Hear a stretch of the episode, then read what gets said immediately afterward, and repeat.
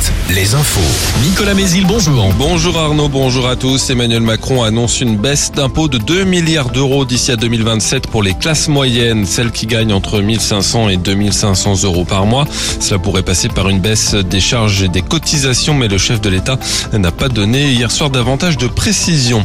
Le gouvernement présente ce matin au Conseil des ministres son projet de loi sur l'industrie verte. Il prévoit notamment un milliard d'euros pour dépolluer des friches, le raccourcissement des procédures d'autorisation ou encore un crédit d'impôt industrie verte. Le Sénat, de son côté, se penche sur l'ouverture de nouveaux casinos en France. Une dérogation qui concernerait des villes ayant une activité équestre historique, notamment Saumur, où un projet de casino existe depuis plusieurs années.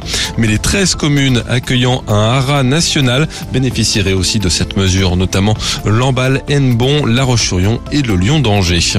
10 mois de prison, dont 5 mois ferme contre un étudiant d'une vingtaine d'années, condamné hier pour des violences commises en marge d'une manifestation contre la réforme des retraites.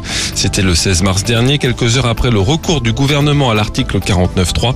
Le jeune homme avait notamment participé aux dégradations commises dans un hôtel à Rennes. Une sanction financière contre le joueur du FC Nantes Mostafa Mohamed. Le club n'a pas précisé son montant. L'attaquant nantais avait refusé de jouer dimanche pour ne pas porter un maillot arc-en-ciel en soutien à la lutte contre l'homophobie.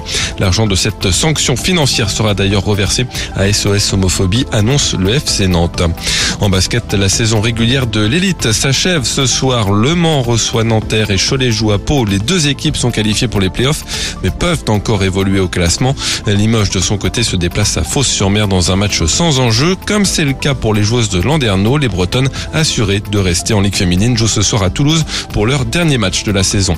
Le temps, le soleil fait son retour avec un peu plus de nuages ce matin du Berry à la Gironde, en passant par la Charente et le Limousin. L'atmosphère est toujours fraîche pour une mi-mai entre 15 et 19 degrés. Retour de l'info à 6h. Très bonne matinée à tous.